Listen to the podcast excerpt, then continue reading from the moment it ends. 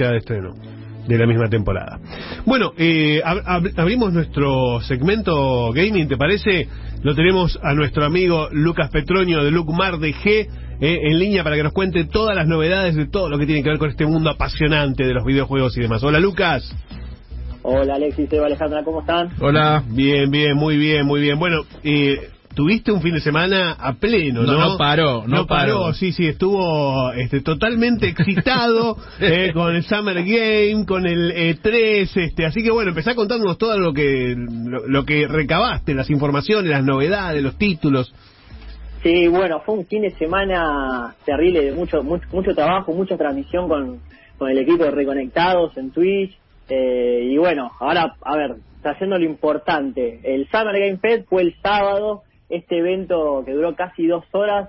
Entre lo más destacado, eh, se anunció el spin-off de Borderlands llamado Mm. Tiny Tina Wonderlands, que va a salir a principios del 2022. Eh, lo bueno es que va a salir multiplataformas. Luego apareció el famoso Hideo Kojima, amado y odiado a la vez. El Caruso Lombardi de los gamers. el cholulo de los gamers, ¿no? Sí, es el que se saca Sí. fotos con los actores, con las chicas, todo, y, la- y los pone porque de cholulo. Tal cual, tal cual. Bueno, uno esperaba algo nuevo, no. La verdad es que va a salir el Death Stranding Director's Cut, esta versión extendida del juego de PlayStation 4. Director's- un juego Director's Cut. 5. Sí, más, vende humo no se consigue, ¿no? Directo Scar de un videojuego, eso es la primera vez que lo escucho, digo. Aparte lo dirigió él. Con, Snyder. Sí, con el, claro, que, Pero le dirigió él. Por eso- Aparte, el, el estudio es de él, es el Kojima eso, ¿cómo, Studios. cómo puede ser el Director Cut si es él el que lo dirigió? ¿Cómo, el estudio entiendo? de él. Claro, no, es, Encima es Kojima Studios. no, es, una, es una ridiculez, la verdad que es una ridiculez. Sí, ¿no? sí, sí. Y mostró, bueno, todos esperamos un nuevo juego, no, la, la realidad que va a ser esa versión expandida de la, la nueva generación. Y el final de, de este de este evento del Summer Game se llevó todos los flashes porque se anunció, eh, después de muchos años, especulaciones y rumores, el famoso Elden Ring. Eh, donde se mostró el primer tráiler con gameplay incluido para los que no conocen este juego es un juego que cuenta con la historia está coescrita por George Martin de Game of Thrones Sí, eh, está desarrollado por From Software, un estudio japonés que, que bueno, que amasa miles y miles de seguidores. Es un título que es Soul Light. Eh, Mm. A ver, ¿por qué atrae tanto estos juegos a, a los fanáticos, a, a los jugadores de, de consola sobre todo? Porque son juegos difíciles, son juegos que no que tienen dificultad por encima de la media, no Mm. se puede elegir la dificultad. No, no te explica las mecánicas. A ver, gran parte de la historia está oculta en, en los objetos, los lugares que uno tiene que visitar. Eh, no es un juego para cualquiera. No es Claro. un juego para cualquiera.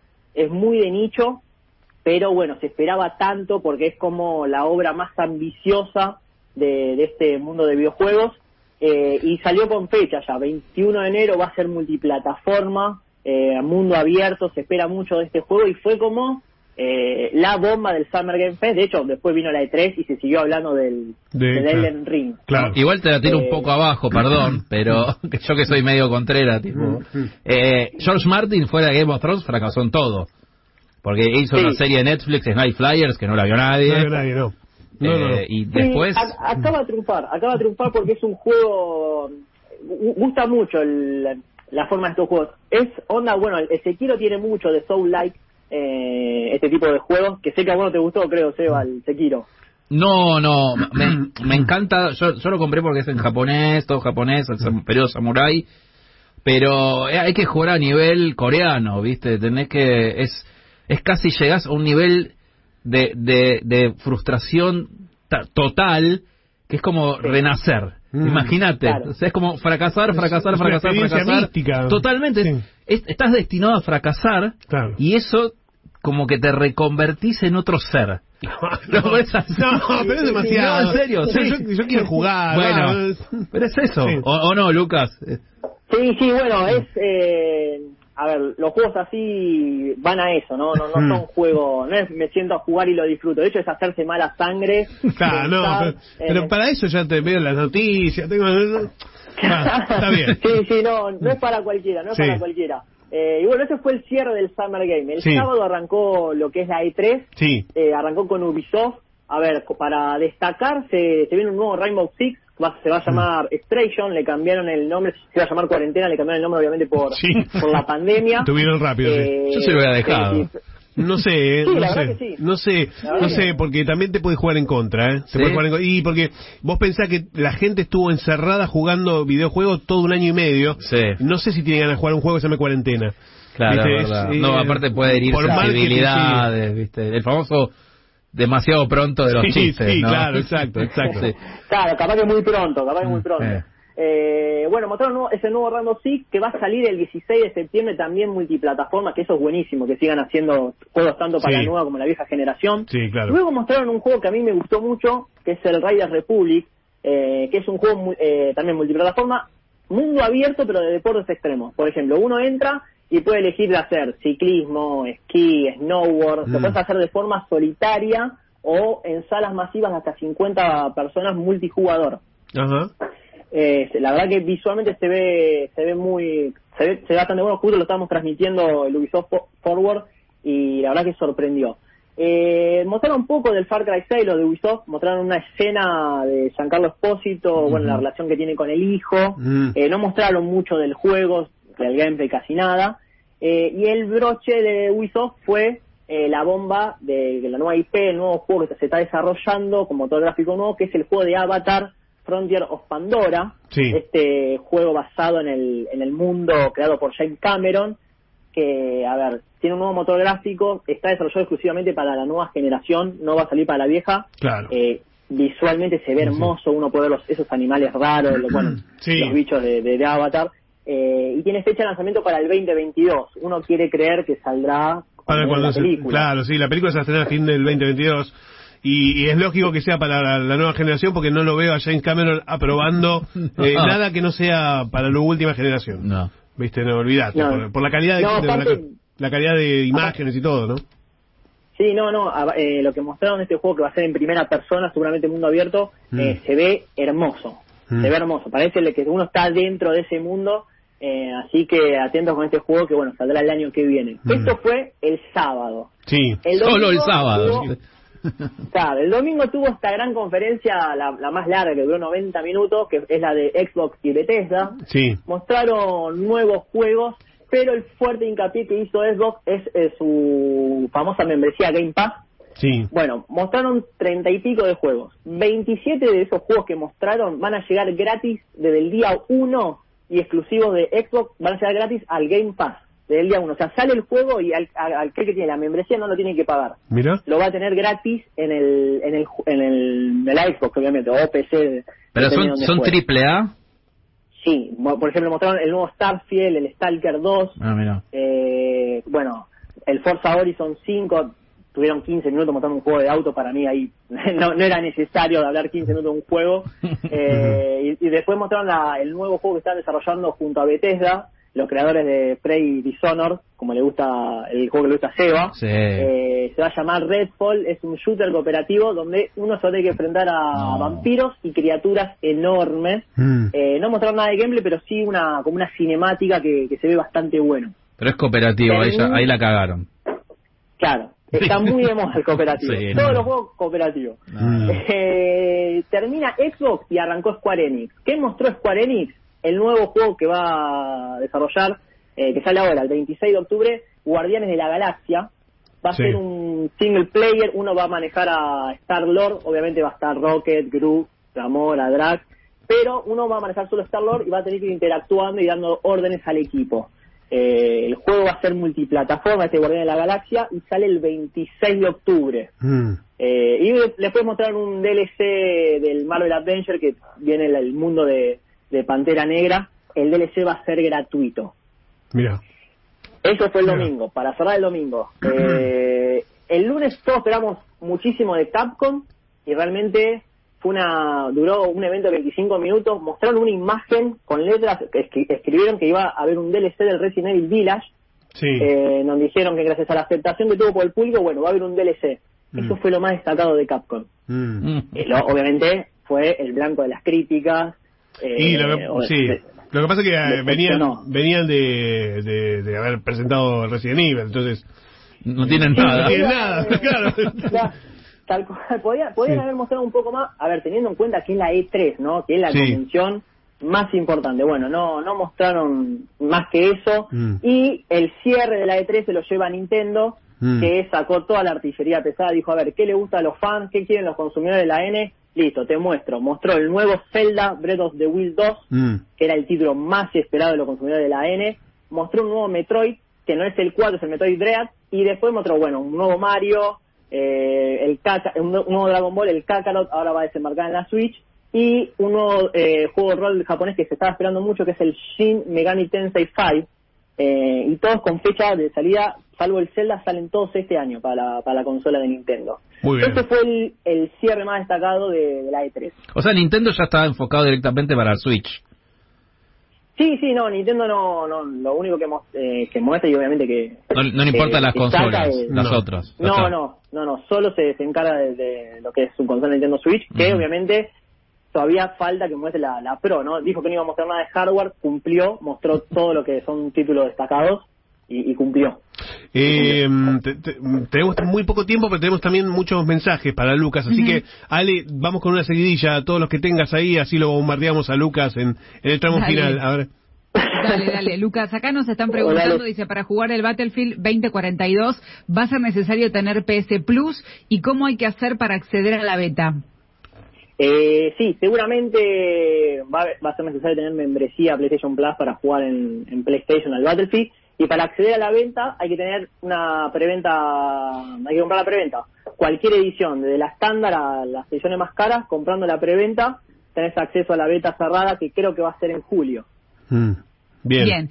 Jesús de San Miguel dice, quiero preguntarle qué es lo que se vio en la E3 sobre el juego Stalker 2, si se vio gameplay o capturas. Eh, el Stalker 2 mostraron un gameplay bastante extenso, se ve muy bueno lo que es ese juego, que va a ser exclusivo de Xbox eh, y sale en abril del año que viene, si no me equivoco. Eh, así que igual todo lo que sea de 3, el sábado Lucmar va a transmitir de Reconectados TV a las 18 horas, todo lo que queda de la E3 ahí directo. Ah, perfecto, muy bien. Bien, otro dice, en la E3 se anunció el Metroid Dread y que vendría a ser el 5, ¿no? ¿Y qué pasó con el 4 que se anunció hace un par de años? Ah, bueno, se esperaba, es verdad, se esperaba el Metroid 4, eh, no lo, no mostraron nada, no, no, no se anunció, se mostró el Metroid Dread que vendría a ser como, como el, claro, el 5, como dice la, la pregunta, que retorna a la jugabilidad 2D eh, y sale, a- bueno, sale en, o- en octubre, el 5 de octubre, pero el 4 no, no se sabe nada, nada. Bien. Bien, otro oyente dice, quiere saber si eh, en cuestión de videojuegos, si va a salir nuevos juegos de Ghost Recon, Splinter Cell, Rainbow Six y si ya tiene fecha de salida Atomic Heart. Eh, bueno, Ghost Recon no se mostró nada nuevo, se esperaba algo de Splinter Cell nuevo, no se mostró. El Rainbow Six sí, eh, que mencioné, el Extraction, que sale el 16 de septiembre, si no me equivoco. Y el Atomic eh, Heart, ¿no? ¿Pregunta? Sí, Eh, me van a matar porque no, soy muy malo para las fechas, no. No, no, no, sin confirmar la fecha. No Bien. tiene fecha confirmada. Bien, uno más. Ale de Floresta quiere saber si el Stalker 2 va a ser exclusivo de Xbox o si no, si también va a llegar a PlayStation. Eh, bueno, en su momento se había dicho que, que iba a salir para la consola PlayStation, va a ser exclusivo de Xbox eh, desde el día 1, disponible en Game Pass, eh, y ya informaron que no, que no va a desembarcar en PlayStation. Hay que ver si después le saca la exclusividad a PlayStation. No creo, no creo porque se mostró como la gran también muestra en, el- en la conferencia de Xbox, así que no va a salir para PlayStation. Acá tenemos un mensaje más de Mauro. A ver. Hola Alexis, Seba, Ale, acá Nico. Eh, consulta. No logro que me funcione la aplicación de Paramount, la nueva, en la PlayStation 4. Hoy es el día gamer, capaz saben si, si no anda, no está actualizada aún. Bueno, nada, eso. Gracias. La aplicación de Paramount Eh. Plus en, en la Play. Mm. Sí, para mí que no, que no le funcione, para mí porque no debe tener soporte acá en Argentina. Puede ser. Me- Sí, sí, puede- sí, eso por- quizás él bajó bajó la... del, del store de Claro, Estados Unidos. Claro, puede haber Claro, pasado eso.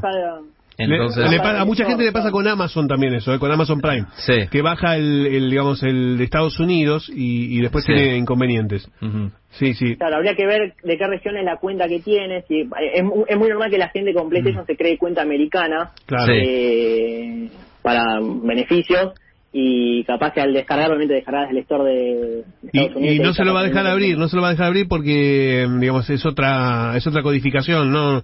Digamos, es como Netflix también, no podés abrir la cuenta de Netflix americana acá. Tenés que hacer un, Tiene que tenés tener un VPN, VPN, claro, exacto. y toda la bola. Sí, exacto. Claro, y en, la- y en PlayStation eso, imposible. Claro, claro.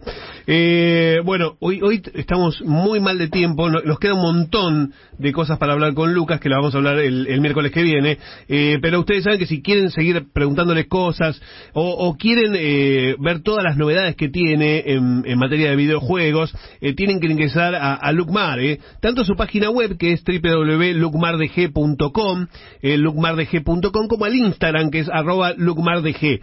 Ahí tienen, bueno, ¿tenés alguna oferta esta semana? ¿Siguen ofertas? ¿Hay algo nuevo?